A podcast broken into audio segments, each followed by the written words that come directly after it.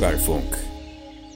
Hallo ihr Lieben, ihr startet gerade in die siebte Folge vom Vogelfunk, einem Podcast, in dem über alles rund um Festivals, Musik, Kultur, Liebe und Leidenschaft geplaudert wird. Die heutige Folge ist sozusagen on Tour entstanden und zwar waren wir im August zu Besuch am Rostfest in Eisenerz. Das Festival für regionale Impulse ist als Best Practice Beispiel für die Entwicklung des ländlichen Raums bekannt. Und da uns als Vogelfunk-Team dieses Thema ja besonders am Herzen liegt, haben wir da im Sommer natürlich vorbeigeschaut und für euch ein spannendes Podiums- und Publikumsgespräch akustisch eingefangen. Es geht um die gegenwärtige Kultursituation und über mögliche Zukünfte des Themenfeldes. Mit dabei sind OrganisatorInnen von Festivals und unterschiedlichste AkteurInnen aus der Kunst- und Kulturszene. Wundert euch nicht, es wird das ein oder andere Hintergrundgeräusch zu hören sein. Nona nicht, das ganze Spektakel hat ja mitten im sonnigen Festivalgewusel stattgefunden. Die ZuhörerInnen sitzen in der Wiese und auf Bierbänken und keine 30 Meter weiter ist ein Disco-Ringal voll im Gange. Also ein Tischtennis-Rundgangerl oder Lafale oder wie auch immer ihr dazu sagt. Auf jeden Fall ein Ringal mit DJ.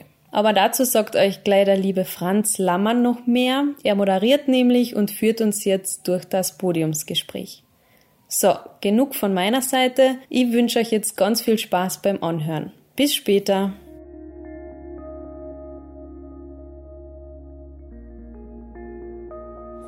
Liebes Rostfest, lieber Vogelfunk, äh, liebe Podcast-Hörer und liebes Live-Publikum hier. Wir krachen da jetzt gerade in ein Disco-Rundgangerl, Tischtennis-Rundgangerl rein mit unserer Diskussionsrunde hier am Podium. Und es ist der Programmpunkt eines Werkstättengesprächs. Ich lese euch kurz vor, was da im Programm steht. Wie geht es uns jetzt und wie kann es weitergehen? Und natürlich haben wir die letzten 18 Monate mittlerweile natürlich im Kulturbereich einiges mitgemacht. Ich möchte aber jetzt nicht nur hier die Runde so starten, dass wir über diese Corona-Effekte reden, sondern ich glaube, was in der Runde ganz interessant ist auch, wie generell der Status der Kulturveranstalter und der Künstler ist in dem kleineren Rahmen, also nicht in der Hochkultur, nicht Salzburger Festspiele-Liga, sondern vor allem auch in der kleinen, feinen Festivalkultur, die sich sehr niederschwellig, mit, mit einem freien Zugang für, für Publikum, mit, ein, mit, ein, mit, mit vielen neuen Ideen, mit Experimentierfreudigkeit herauszeichnet und nicht so geplant und programmiert stattfindet. Wir haben eine Runde und die werden sich dann auch selber vorstellen, hier im Podium versammelt. Und wir werden jetzt einige Fragen aufwerfen und hoffentlich unterschiedliche Antworten bekommen. Und ich hätte mir gedacht, ganz passend zum Standort hier in Eisenerz, kurz ein Gedicht, und zwar, nun wählet schnell auf dieser Stelle, ein goldener Fuß bald schwinden muss, ein silbernes Herz die Zeit verzehrt, ein eiserner Hut hält lang und gut, erwägt es klug, dann habt ihr genug. So Auszug aus dieser Wassermannsage, aus dieser berühmten, die sich um Eisenerz und den Erzberg dreht, wo dann eigentlich als Konklusion rausgekommen ist, entscheidet euch, liebe Eisenerzer, die haben einen Wassermann gefangen und der hat ihnen Bedingungen gestellt und hat gesagt, äh, ich kann euch Folgendes anbieten, Gold für ein Jahr, Silber für zehn Jahre oder Eisen auf immer da. Und ich glaube, das ist ein ganz ein guter Rahmen für die Diskussion auch. Was bringt uns kurzfristig Erfolg oder was wünschen wir uns auch kurzfristig? Wie geht's uns jetzt gerade? Was ist mittelfristig passiert die letzten Jahre, die Zukunft und was hätten wir für Wünsche in die länger währende Zukunft? Und so übergebe ich jetzt das Wort in die Runde und bitte Stellt euch selber vor, wer seid ihr, in welcher Rolle seid ihr da und wie geht es euch gerade kurzfristig? Also in dem Moment kann man eine Gefühlsbeschreibung machen, was, was beschäftigt euch gerade, auf was freut ihr euch gerade? Ja, hallo, ich bin die Aurelie Eidenberger und ich bin hier im Rahmen vom neuen Zirkus. Und ich freue mich sehr, dass das heuer eben das erste Mal am Rostfest auch vertreten ist. Was beschäftigt mich? Ja, eigentlich beschäftige ich mich in der letzten Zeit eben genau damit, dass ich merke, dass in Österreich der neue Zirkus oder zeitgenössische Zirkus eben immer mehr ankommt und doch immer mehr vielleicht auch Ansehen kriegt und immer mehr Räume und Plätze und eben auch, wie du gerade vorher gemeint hast, in diesen kleinen Festivals immer mehr Platz ist auch für den heimischen Kreis. Danke. Stefan. Hallo, ich bin der Stefan von Occi Risotto, ein Teil von Occi Risotto. Für uns ist das Rostfest oder generell die ganze Lage, also es ist für uns irgendwie so ein großes Familienfest und die Situation generell ist, wir haben von Anbeginn irgendwie nicht Silber gewählt, sondern eher Eisen. Also immerwährend unendlich, weil unser Arbeiten immer so ausgelegt war von Anfang an als Film- und Projektionskünstler. Wir kommen ja irgendwie aus der ganzen Szene, machen wir für Freunde, machen wir für Gartenpartys, machen wir für kleine Veranstaltungen, Projektionen, Filme, Musikvideos. Und da sind wir eigentlich immer dabei geblieben und sind dann zufälligerweise auch in andere Geschichten da reingerutscht und sind froh, das noch immer machen zu dürfen, auch trotz der Krise. Und wie man sieht, es funktioniert ja trotzdem irgendwie für uns, weil wir halt irgendwie so flexibel arbeiten können, dass das halt sie ausgeht. Danke. Elisa. Ja, hallo, Elisa Rosecker, eine der drei Mitgründerinnen vom Rostfest. Franz Lammer ist, glaube ich, nicht wirklich vorgestellt worden, oder? Hast du die vorgestellt? Mit Franz Lammer und Rainer Rosecker habe ich gemeinsam das Rostfest gegründet, vor neun Jahren, 2012. Ja, wir haben auch sehr, sehr klein, vor allem im Münchtal begonnen. Es ist für mich sehr spannend, das zu beobachten, wie man nach unterschiedlichen Krisen, die es auch immer wieder gegeben hat und natürlich letztes Jahr ein Krisenjahr war, das Rostfest sich entwickelt hat der Franz, der Rainer und ich haben uns eigentlich ja, aus dem Hauptorganisationsteam etwas zurückgezogen, ein bisschen in einer Rostfest-Pension vielleicht schon gegangen. Begleiten darf ich es trotzdem noch. Und ja, heuer ein neues Experiment unter diesen Bedingungen.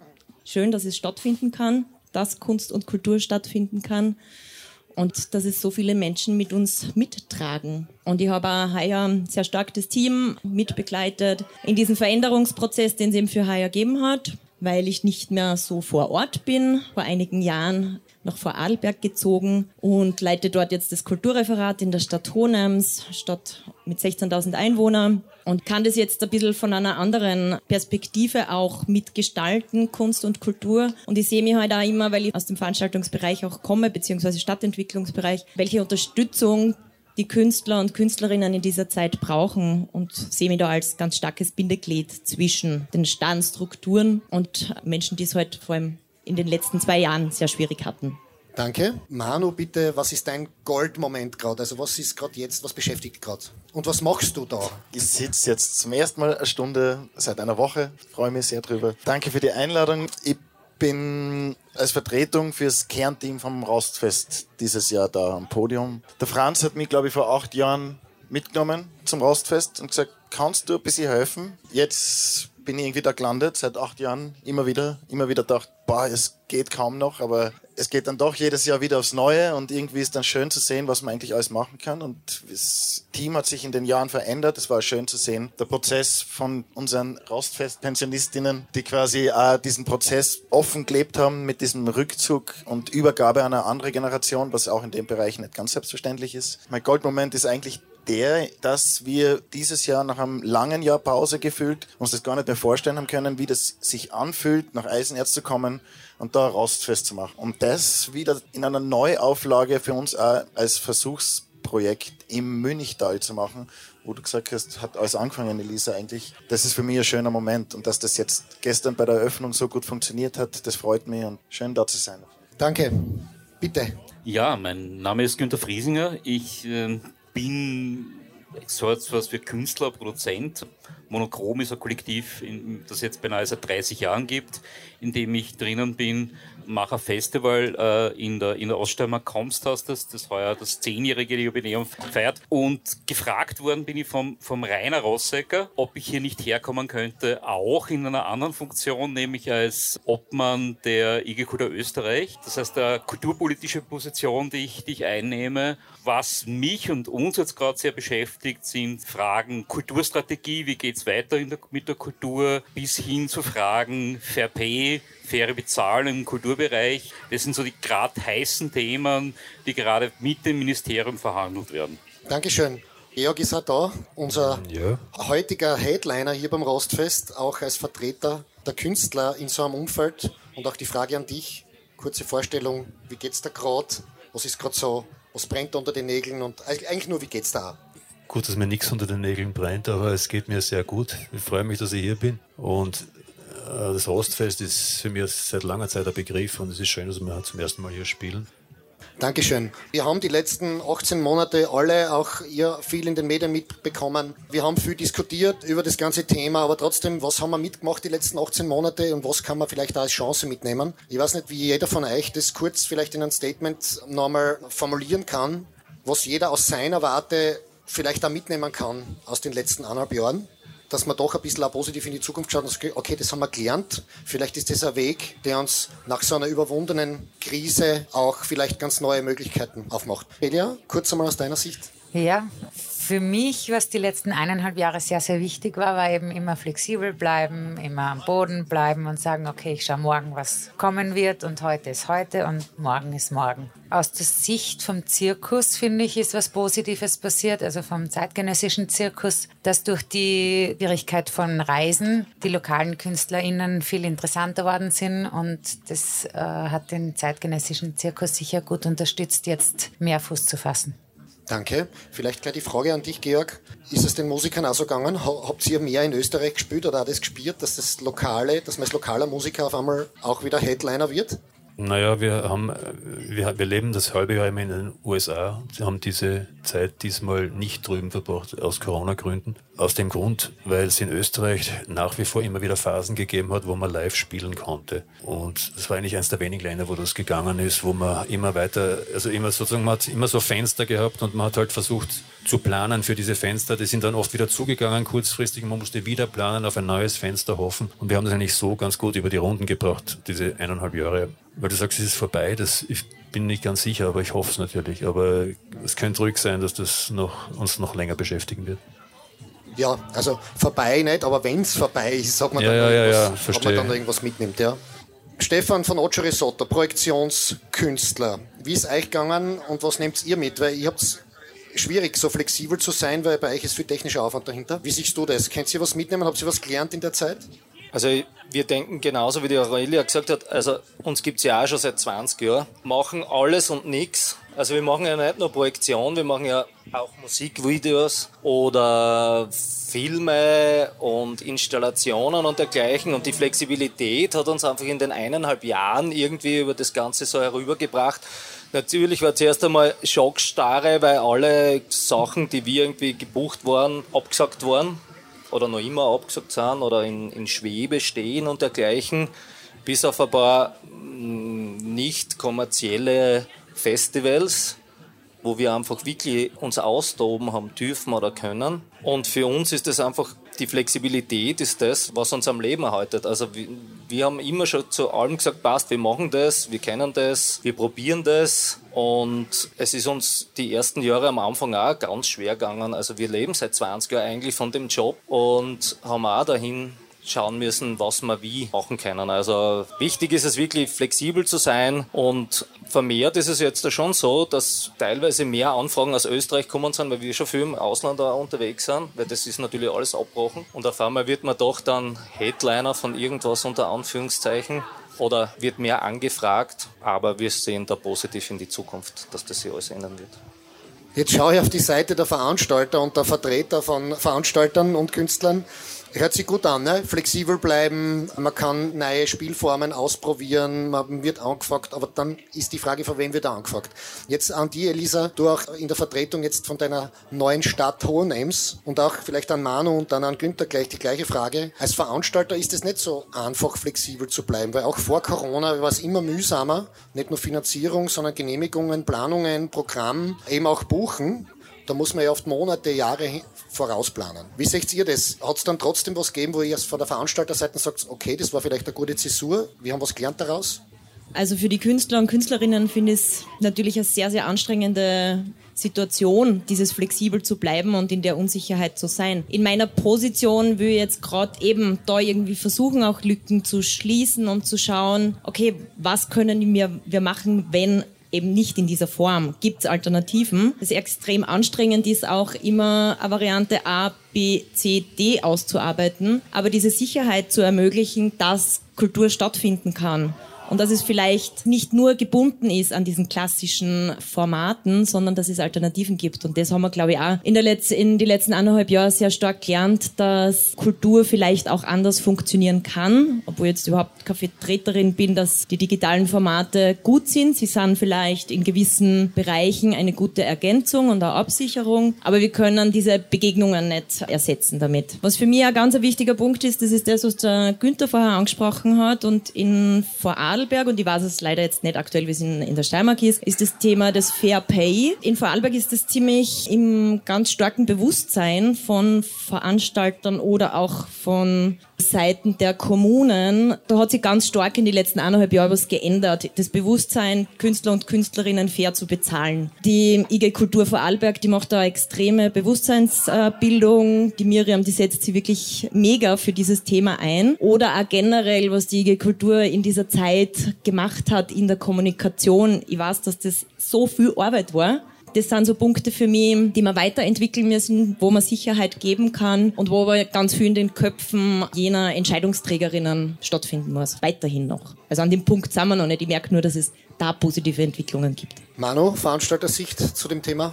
Also ich kann dir nur recht geben mit den digitalen Formaten und dem Auftrag der Kultur, Menschen zusammenzubringen und den Austausch zu ermöglichen, der im Digitalen einfach meiner Meinung nach nicht so funktioniert hat. Wir haben in den letzten Jahren versucht, verschiedene Formate in, bei anderen Projekten umzusetzen, auch hybride Formate, quasi halb digital, wenn es möglich ist, im echten Leben das umzusetzen. Aber es war extrem schwierig, weil man muss noch anpassungsfähiger sein, als man als Veranstalter eh schon sein muss. Und am Ende kommen dann die Auflagen dazu, mit denen man ja nicht rechnet und die schlucken dann nochmal Geld, das man sowieso nie hat. Also am Ende ist der Gesamtaufwand einfach enorm, um etwas umzusetzen, was man vielleicht gar nicht machen kann. Und bis zum Schluss hat es dann auch wenig Absicherungsmechanismen gegeben in dem Bereich, wo jetzt diese Ausfalls, ich weiß gar nicht, wie das jetzt mal alles heißt, äh, der Schutzschirm genau. Ja, eh, ein Segen ist auch für Veranstaltungen wie das Rostfest, obwohl wir sehr glücklich sind, dass wir es jetzt durchführen können. Ein anderer Punkt ist für mich, dass wir in den letzten eineinhalb Jahren einmal eine Pause gehabt haben und das ist auch nicht ganz normal und das hat mir persönlich eigentlich gut dann. Weil da kommt man mal zum Reflektieren und zum Überlegen, ähm, jetzt wäre gerade das und das im Jahr, die Veranstaltung, das Festival. Was macht man eigentlich sonst mit der Zeit, wenn man auf einmal nicht mehr 60 Stunden arbeitet für kein Geld? Also was macht man auf einmal mit der Zeit? Und man denkt wieder ein bisschen mehr an sich selbst und überlegt sich, wie möchte man das eigentlich machen? Und ich glaube, dass viele Leute sich in dem Jahr klarer spüren und die eigenen Grenzen anders sehen und sie vielleicht nicht immer ganz gut kommunizieren können, aber es zumindest versuchen. Ich finde, das ist auf jeden Fall Gewinn in der Branche, weil ganz viele Menschen dazu neigen, weit über ihre Grenzen zu gehen. Gerade in dem Bereich der Kultur, der nicht ausfinanziert ist. Und da sind wir wieder bei Festspielen und solchen Formaten, die einfach da ganz andere Backup-Möglichkeiten haben, auch durch Krisenzeiten zu kommen. Aber was mit den kleinen, also gibt es jetzt noch kleinere als also ein Rostfest, wo ich gemerkt habe, die sind wirklich teilweise komplett durchgefallen, durchkrasselt in dem System. Und es sind nicht nur Institutionen, die damit zerbröckelt sind, weil es keine Miete zahlen haben können, sondern es sind auch die Einzelpersonen, die quasi in dem Bereich nie die Anstellung gehabt haben und dadurch auch um diese ganzen Hilfszahlungen und so weiter umgefallen sind. Also das sind ganz viele Geschichten, die einfach nicht berücksichtigt worden sind politisch in den letzten Jahren und das ist echt schwierig. Was mir aber wieder zum anderen Punkt bringt, wo es ein bisschen um Resilienz geht und die Frage, wie kann man eigentlich durch so eine Krisenzeit durchkommen. Und da ist lustigerweise das Prekariat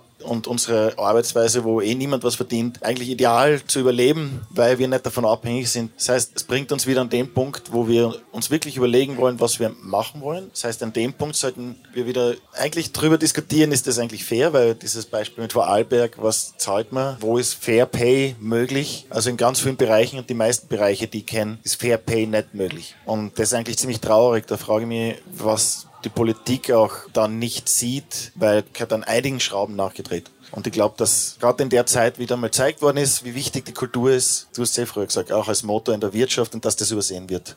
Du hast jetzt ein paar brandheiße Themen angesprochen. Ich glaube, für die haben wir nachher noch Zeit, weil es ist ja diese aktuelle Diskussion mit dem Karikari-Sänger, der gesagt hat, wie sind die prekären äh, Honorargeschichten. Und ja, wir arbeiten nicht gratis, deswegen ist es wurscht, wenn keiner was zahlt. Ich glaube, über diese Finanzierungsthematik werden wir heute sicher nochmal, ich werde es nochmal in, in die Runde werfen. Aber Günther, kurz noch die Abschluss in der, in der Runde in der Frage, Was haben die Veranstalter mitgemacht, mitgenommen? Ja, was haben Veranstalter letztes Jahr mitgemacht oder machen sie noch immer mit? Nämlich tatsächlich die Situation der, der, der langfristigen Planbarkeit ist nicht mehr gegeben. Das heißt, normalerweise programmieren wir Festivals auf zwei Jahre hinaus das wird schwierig oder ist schwierig aktuell. Und wir haben im letzten Jahr versucht, Veranstaltungen zu machen, wo wir dann quasi immer am Freitag gezittert haben. Da gab es immer, immer am Freitag gab es die Pressekonferenz, Gesundheitsminister Kurz und so weiter. Und äh, dann haben wir gehört, was am Montag nicht mehr geht und welche Einschränkungen gibt's, wie müssen wir reagieren. Das war schon sehr fordernd, wenn du im letzten Jahr oder auch jetzt, äh, jetzt ist ja Gott sei Dank so, dass wir doch eine längerfristige Periode haben, wo wir doch arbeiten können. Aber im letzten Jahr war es schon sehr, sehr sprunghaft. Also das, was man gehört hat, was nicht geht, wie viele Leute dürfen hin, was sind die Auflagen, da ist wenig Planbarkeit da gewesen. Das war sehr mühsam. Das war für uns Veranstalter sehr mühsam. Es war auch den Künstlern gegenüber sehr mühsam, weil du so einfach schwer wirklich Verträge einhalten kannst. Du buchst äh, Künstlerinnen, du buchst andere äh, Menschen wie Technikerinnen und dann findet das nicht statt, wird abgesagt gesagt. Und eigentlich hast du die moralische Verpflichtung, dass du eigentlich Abschlagshonorare gibst, die du aber nicht hast, weil du keine Einnahmen hast. Das war schon sehr fordernd und vor allem angesprochen worden ist quasi dieser MPO-Fonds, der ist eigentlich sehr schön als, als Modell, allerdings nur für, äh, für Institutionen, die Menschen anstellen können. Das heißt, dieser ganze freie Bereich ist halt wirklich nicht so äh, gut aufgestellt gewesen. Das betrifft ja auch jetzt quasi diesen Veranstalter äh, Schutzschirm, den es ja gibt, der eigentlich quasi wieder diesen großen Bereich eigentlich abdeckt, der ganz großen Festivals. Und da quasi sind wir quasi, und da schwenke ich jetzt um quasi meine politische Funktion, nämlich dessen, was die Politik ernst nimmt und was sie nicht ernst nimmt. Das heißt, Salzburger Festspiele, Bregenzer Festspiele und ähnliche Kapazunder, das ist, das ist Profikunst für die Politik. Das ist auch Profikunst für ein Ministerium. Wir als kleine Festivalveranstalter, ob es das Rostfest ist, ob es Komst ist, ob es viele andere kleine Veranstaltungen Veranstalter sind, wir sind Amateure. Wir werden nicht ernst genommen. Wir werden, also quasi das, das Gegenüber sieht uns nicht als professionelle Veranstalterinnen, sondern sagt ihr, was, ihr, ihr lebt davon. Wir, wir glauben, das ist eh alles nur Hobby. Sehr oft diese Aussage gehört, das ist, das trifft einen dann schon sehr, muss ich sagen.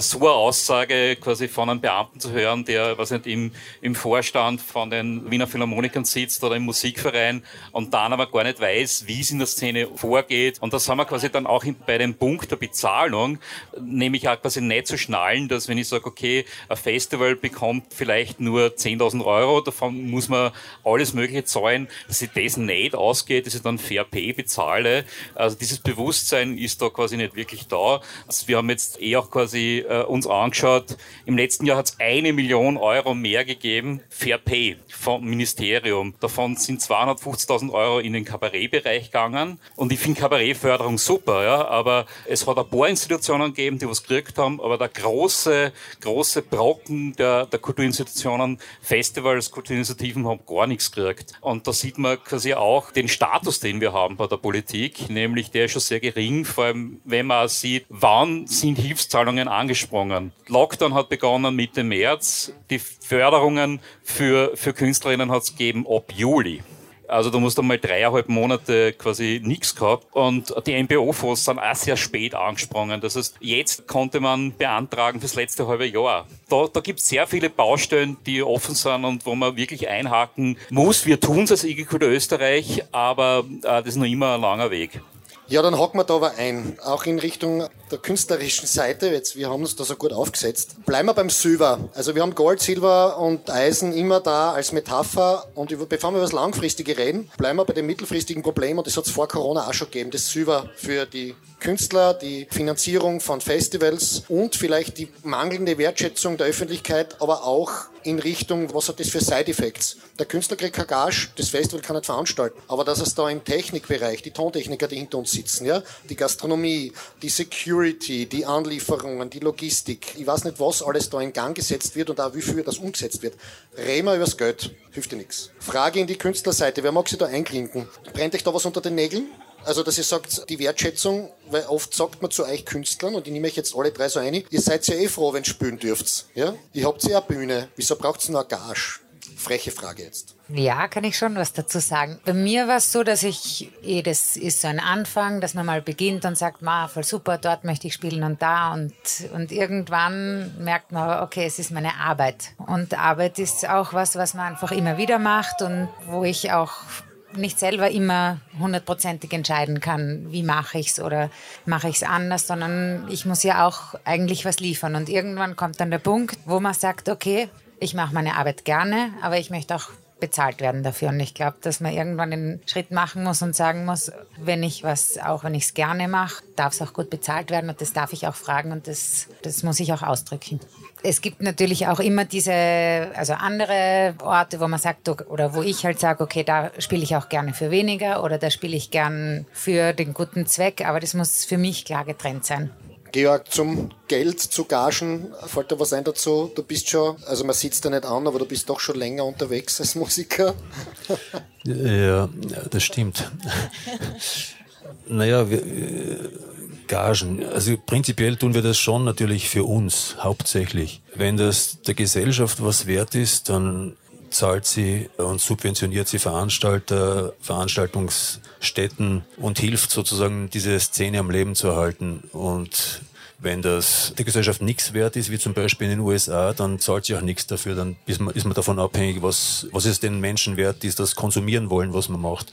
Das du bist davon abhängig, was die Leute am Eintritt zahlen und das kriegst du dann. Und da zieht sich aber der äh, Veranstalter eben noch was ab davon. Und wir in Österreich jammern, was das betrifft, auf sehr, sehr hohem Niveau international gesehen, weil ich glaube, dass das, was wir hier haben an Subventionsmöglichkeiten, auch wenn man natürlich sagt, okay, die Bregenzer Festspiele und Salzburger Festspiele gibt's und die kriegen 90 Prozent oder die Wiener Philharmoniker und die, die bezeichnen sich als Profis, sonst uns nicht. Ich meine, über so viel Unverständnis braucht man eigentlich gar nicht diskutieren. Aber wir kriegen in Österreich auch in dieser Szene immerhin noch etwas von oben. Und gar so unzufrieden sollte man nicht sein.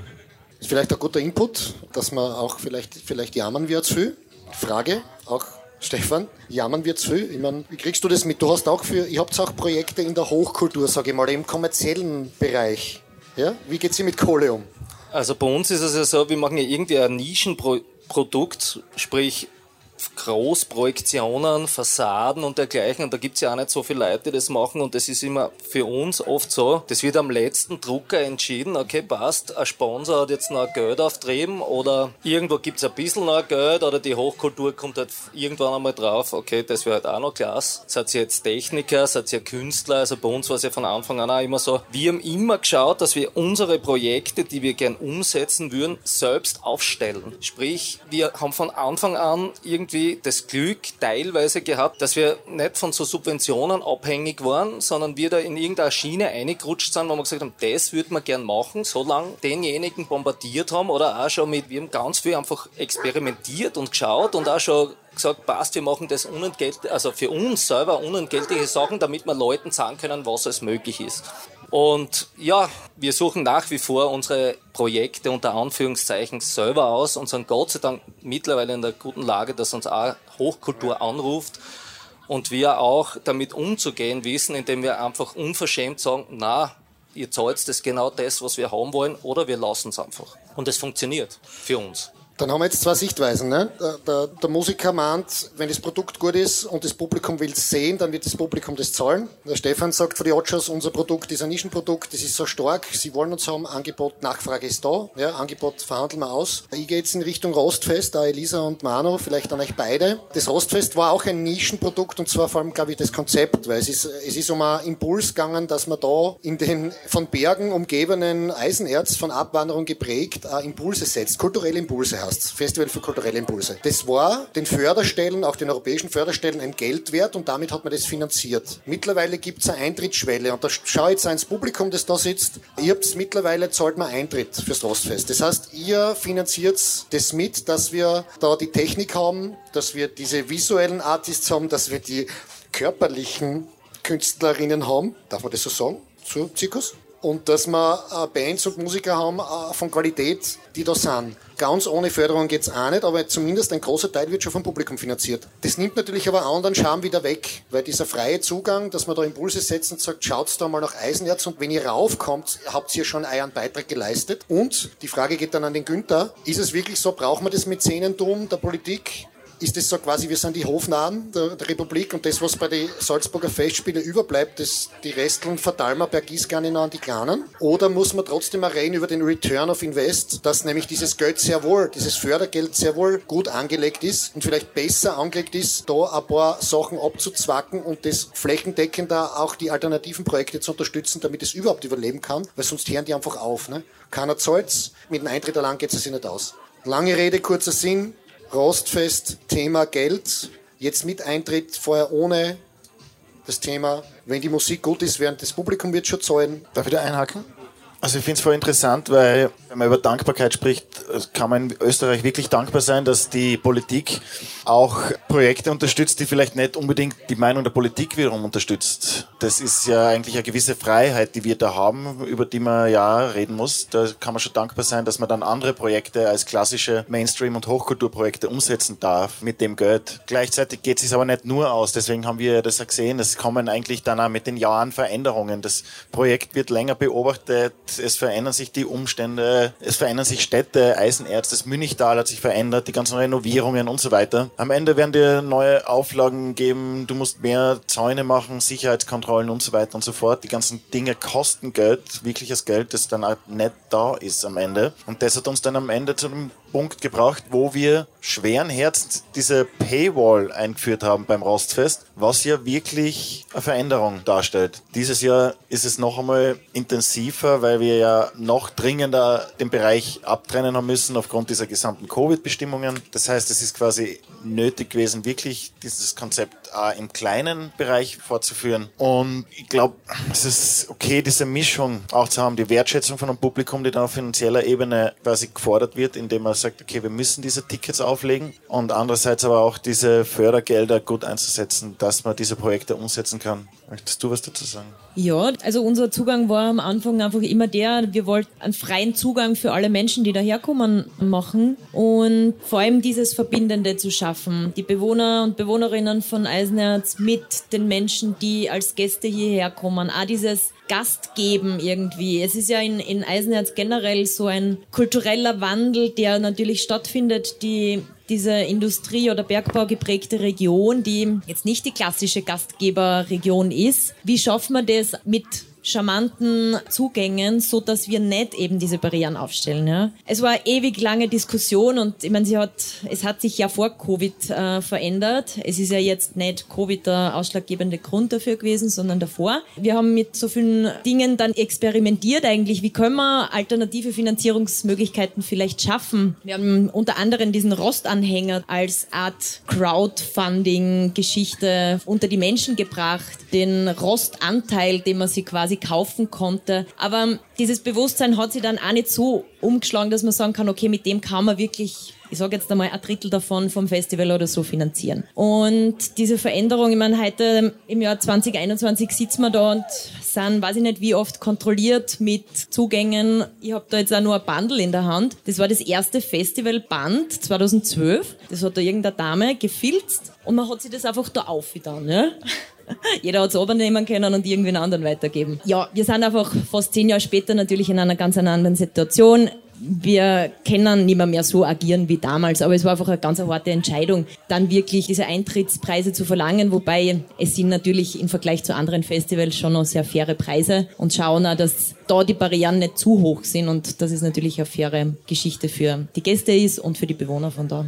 Danke. Das ist, für mich macht das ja diesen ganz spannenden Diskurs auf zu, dem, zu der Frage, was, was ändert sich eigentlich? Es geht ja nicht nur ums Geld dabei, sondern die Frage, die du wirklich reingeworfen hast, was verändert sich für diese Gesamtstimmung, für die Menschen, für das Zusammenkommen und diesen nachbarschaftlichen Zugang, der ist ja total wichtig, wenn du in einen fremden Ort vor allem kommst und dort mehrere Tage einfach also wenn man es jetzt anschaut, in den Höchstzeiten besuchermäßig beim Rostfest waren mehr Besucherinnen da als Einwohnerinnen. Und wenn man das macht, dann muss man eine gewisse Sensibilität mitnehmen. Und das hat natürlich alles sich verändert durch diese ganze Eintritts- und Zaungeschichte, was aber wirklich ein super sensibler Punkt ist.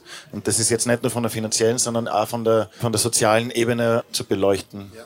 So. Danke dafür. Günther, du darfst diesen harten Brocken Finanzierung abschließen. Wir werden dann über das Eisen und über das äh, nachhaltige Thema noch reden, aber jetzt noch zum Silber. Was fällt dir noch dazu ein, zu dieser Finanzierungsthema? Wer zahlt die Kunst? Wer finanziert das? Was sind wir wert? Als jemand, der selber Veranstalter ist, quasi, ist für mich klar, quasi, dass es, dass es in so einem Festival unterschiedliche Säulen der Finanzierung gibt. Ja, eine Säule kann eine Förderung sein. Auf der anderen Seite kann ich auch so etwas wie Sponsoren haben, mir, mir Crowdfunding überleben.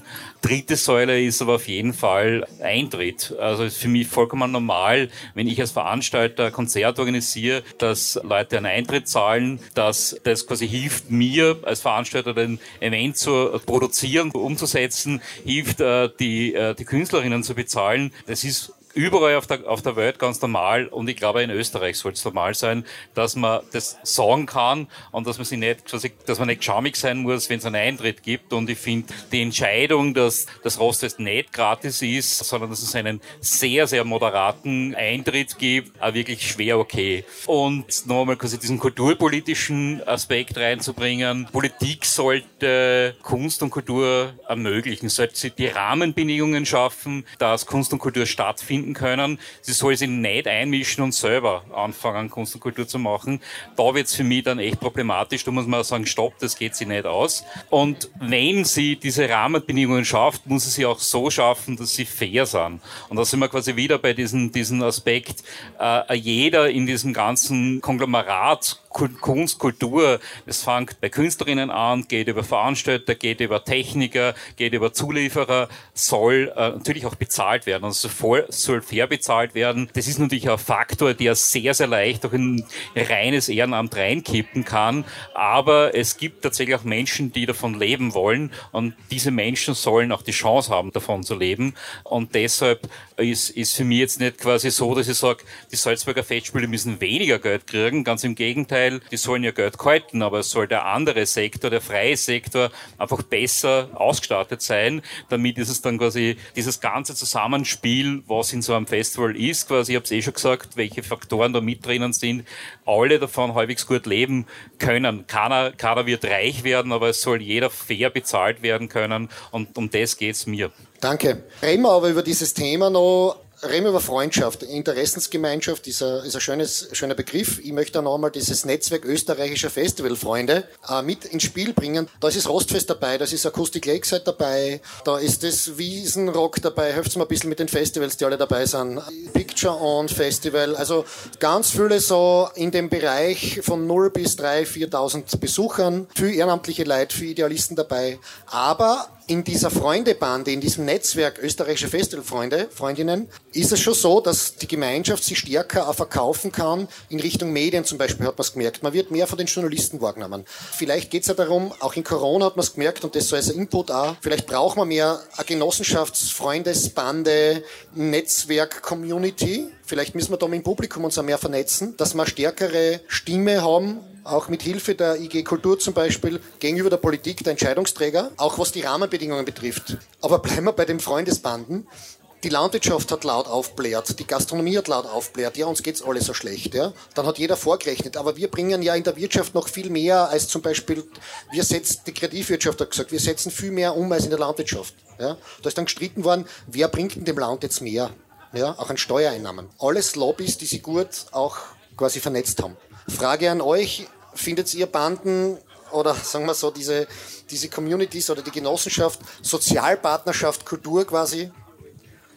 Habt ihr da was, an Input für mich in die Richtung?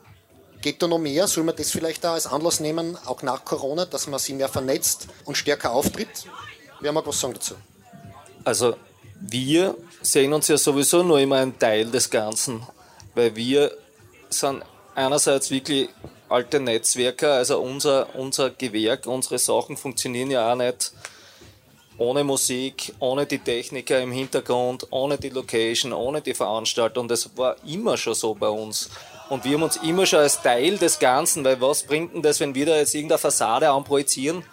Kein Strom da ist, keine Musik, keine Leute, gar nichts ist das. Das ist einfach ein, ein Bödel, das da steht, ohne irgendwas. Also deswegen, wir sind echt froh und deswegen war das auch der Grund, warum wir eigentlich in Graz blieben sind, weil das Netzwerk dort einfach so gut funktioniert hat. Einerseits die Grazer, die dort sind, andererseits von Graz aus kann man genauso netzwerken wie wurscht war. Das hat man jetzt auf einmal haben das alle gemerkt, alle großen Firmen. Uh, ich kann ja sogar nach Amerika Video telefonieren und jeder hat das auf einmal gemacht. Wir machen das schon immer so. Das ist ja super, das ist ja herrlich. Man braucht was, den ruft man an, den kennt man, den kennt man, den holt man und das ist ja für uns beim Rostfest im Sommer war immer das für uns klar, wir kommen daher. Und wurscht, ob man da jetzt die Innenstadt ausprojizieren oder den Innenhof oder den Turm oder den Erzberg, das ist einfach so. Und da gibt's einfach Leute, die helfen. Und das ein Teil des Ganzen. Und wegen dem Eintritt noch kurz wollte ich sagen, Gott sei Dank gibt's einen Eintritt. Und das Rostfest ist noch immer eins der wenigen Festivals oder einer, ich kenne nur das Rostfest, das so ist, kein Sponsoring. Nirgends steht irgendwo eine Werbung von irgendwem groß plakatiert, wenn man reinkommt, herrlich. Das ist wie eine große Gartenparty, wie daheim bei irgendjemandem. Also das ist echt ein Wahnsinn, dass das noch immer funktioniert. Überall bei der Hochkultur steht als erstes ein riesengroßer Sponsor. Bab, komme ich rein, weiß ich, okay, holländischer Bier, weiß ich nicht. Ist ja völlig wurscht. Grün, alles und egal. Na, Netzwerken ist das Wichtigste. Und der Zusammenhalt. Danke. Gibt es seitens der Künstler, Musiker, Artisten zu dem Thema noch was? Ja, ich habe spannend gefunden, dass eben ja in der Künstlerumgebung, wo ich war, dass wir erst angefangen haben, dann uns wirklich zu vernetzen und dass ganz viel auch von der IG Freier Theater eben wirklich Diskussionen losgestartet worden sind, wo dann alle zusammenkommen sind und immer wieder ja sich ausgetauscht haben und das für viele wirklich wichtig war. Und das glaube ich ist schon was, was jetzt dazukommen ist, was vorher viel weniger war und wovon jetzt die Kleinkunst wirklich auch profitieren kann. Und das, also für mich, ich bin halt oft mal dort, mal da und dadurch weiß ich, okay, dort findet was statt, aber ich bin halt nicht da, ah, schade. Oder ich bin woanders und diesmal jetzt während äh, dem ganzen letzten Jahr habe ich das Gefühl gehabt, wow, super, ich kann überall dabei sein, egal wo ich bin. Danke. Georg, magst du noch was sagen? Musiker, Vernetzung, Banden, Genossenschaften? Ja, Musiker neigen nicht so zur Vernetzung, und, also zumindest ich. Aber man lernt es dann und waren immer sehr, sehr schlechte Netzwerker. Aber dass das sehr, sehr notwendig und wichtig und hilfreich ist in solchen Phasen, haben wir jetzt auch gelernt und sind, glaube ich, besser geworden, was das betrifft. Also das ist eine Lehre aus dieser, aus dieser Zeit. Danke. Ich möchte jetzt dann zum Eisen kommen. Eisen, also die Metapher des Eisens für immer da. Ja, genau. Das wäre jetzt die Abschlussfrage an euch alle und vielleicht magst du anfangen, Georg. Vielleicht jeder dann noch kurz die Abschlussworte da mit einbetten. Eisen für immer da ist, kann eine Metapher sein für Erde für immer da. Die Frage ist, wie können wir, können wir die Welt retten? Wie können wir da in der Community, in der Freundesbande da mit Publikum, Künstlern, Veranstaltern, Kulturbereich, wie können wir beitragen, die Welt zu retten? Es kann jeder nur für sich schauen, dass das, was er selbst tut, möglichst wenig negativ und sehr möglichst positiv für, für die Menschen, mit denen er zu tun hat und für die Umwelt, für, für alles ist. Also wir, wir werden die Welt nicht retten, aber wir werden versuchen können, unseren Fußabdruck so klein wie möglich zu halten und ein gutes Karma zu verbreiten, zu behalten Ansonsten hoffe ich, dass die Corona-Zeit eh bald beendet ist, weil wenn es noch sehr, sehr lange dauert, ist der Riss, der sich jetzt abzeichnet in unserer Gesellschaft, äh, möglicherweise zu tief, um noch einmal zu, sich zu schließen und zu heilen. Danke. Georg Altziebler, Frontman von Son of the Valley Dread, hat ein graues Bild, wenn es noch länger so dauert.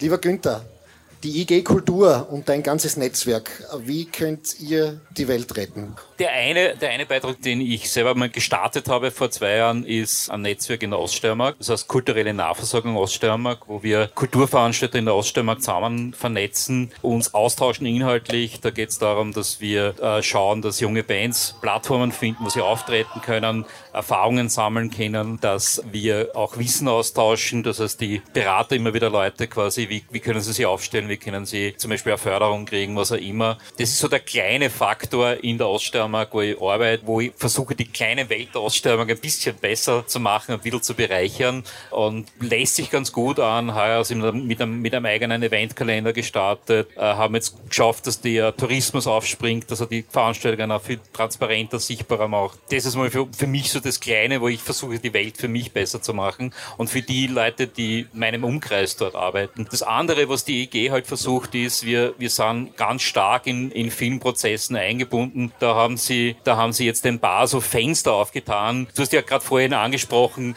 Landwirtschaftskammer etc. etc. Da muss man halt sagen, sind halt alles politische Vorfeldorganisationen. Die kehren zu Parteien. Wir sind keine politische Vorfeldorganisation, die Kultur ist keine politische Vorfeldorganisation. Ist ein bisschen schwierig. Allerdings haben wir ein bisschen die Chance aktuell, obwohl das relativ grausig ist, türkis-grün auf Bundesebene. Die Grünen sind in der Regierung, man kann sie immer versuchen, wieder in die Pflicht zu nehmen. Und das gelingt bei einigen äh, Bereichen. Wir haben jetzt gerade ein Fenster offen, der heißt Fairness-Prozess. Das heißt, wir reden tatsächlich über Fair Pay auf Bundesebene. Es geht tatsächlich auf einmal, dass wir auch Einbringungen bringen können zum Thema, wie kann sich die Kulturstrategie des Bundes ändern. Wir haben jetzt gerade so tatsächlich ein Fenster, wo das geht, wo wir das einbringen können, wo die politische Ebene das Interesse zeigt, zuzuhören und hoffentlich auch viele Dinge mitzunehmen. Eva Blimlinger ist da extrem gute Ansprechperson, was das betrifft. Das ist das, wo wir jetzt gerade stehen und wo ich ja das Gefühl habe, es geht wirklich was weiter und soll jetzt am 30. September, das kann ich ja quasi schon sagen, äh, ein, ein Symposium geben, wo tatsächlich so etwas wie eine Fair Pay Strategie des Bundes vorgestellt wird. Und äh, ich sehe, dass da jetzt ein bisschen eine Bewegung da ist und da versuche ich für mich die Welt besser zu machen. Fein. Das heißt, auf die Hinterbeine stellen, weitermachen und laut um die Ziele kämpfen. Manu, die Welt retten. Hast du Interesse dran?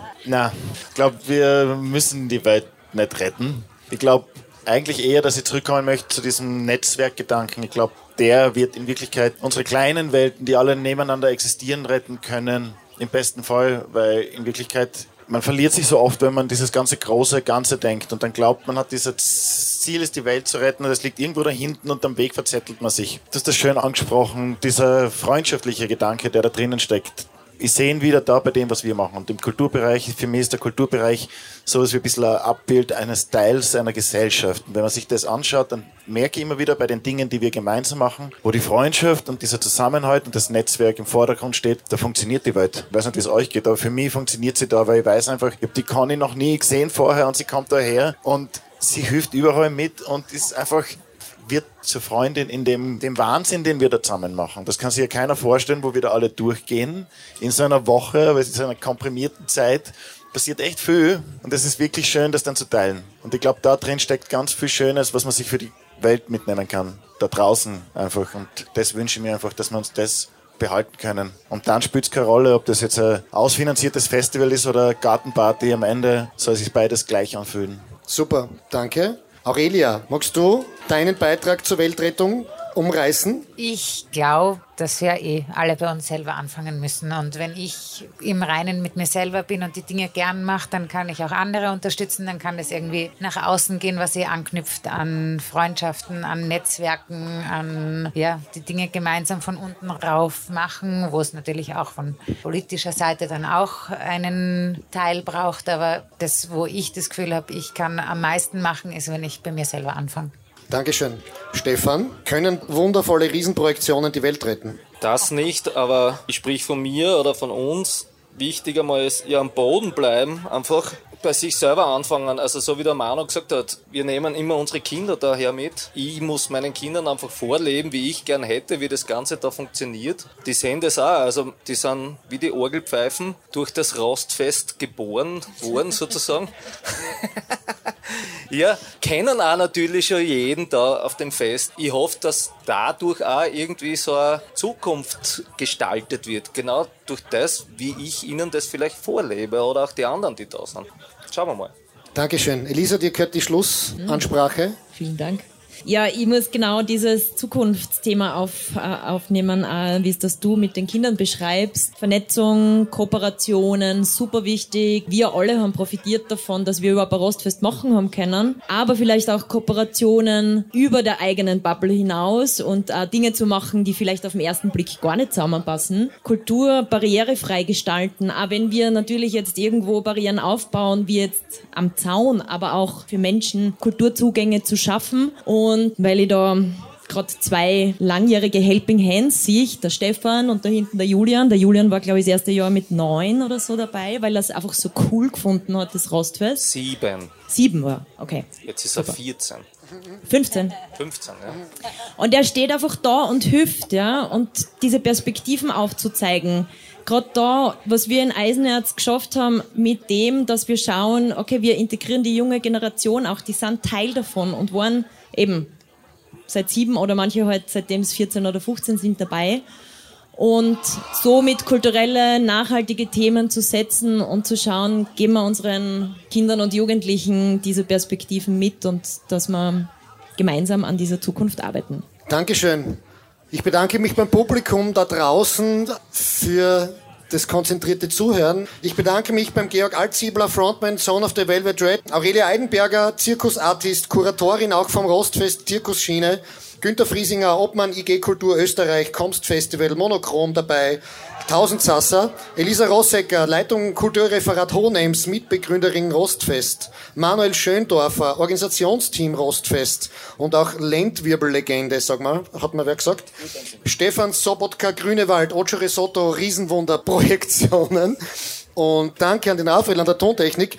Ich war Franz Lammer, frühpensionierter Festivalveranstalter. Danke, Disco, Tischtennis, Rundgangerl, up and go. Dankeschön.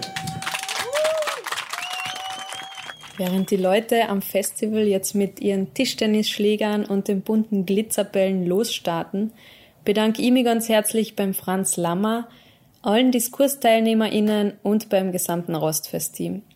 Im Gespräch wurden sehr wichtige Themen aufgegriffen, unter anderem Fair Pay, die Leidenschaft zur Kultur und zur Kunst, das Knüpfen von Netzwerken und so weiter. Wenn euch das Thema Kunst und Kultur im ländlichen Raum auch beschäftigt, hört euch unbedingt noch unsere dritte Podcast-Folge an. Da sprechen wir mit Rainer Rosegger, Soziologe und Mitbegründer des Rostfest, über den Mehrwert von Kulturarbeit für eine Region und das gesellschaftliche Miteinander. Außerdem schauen wir auch noch beim Kulturverein Kuckuck im schönen Südburgenland vorbei.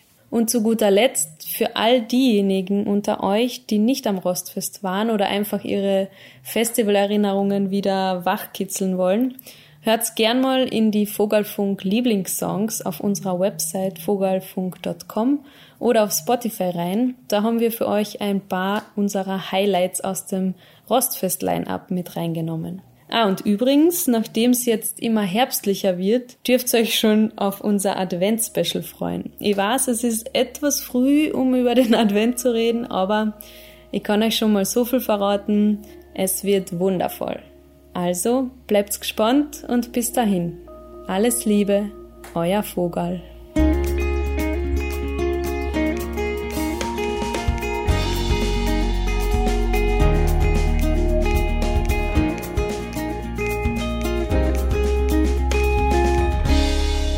Vogelfunk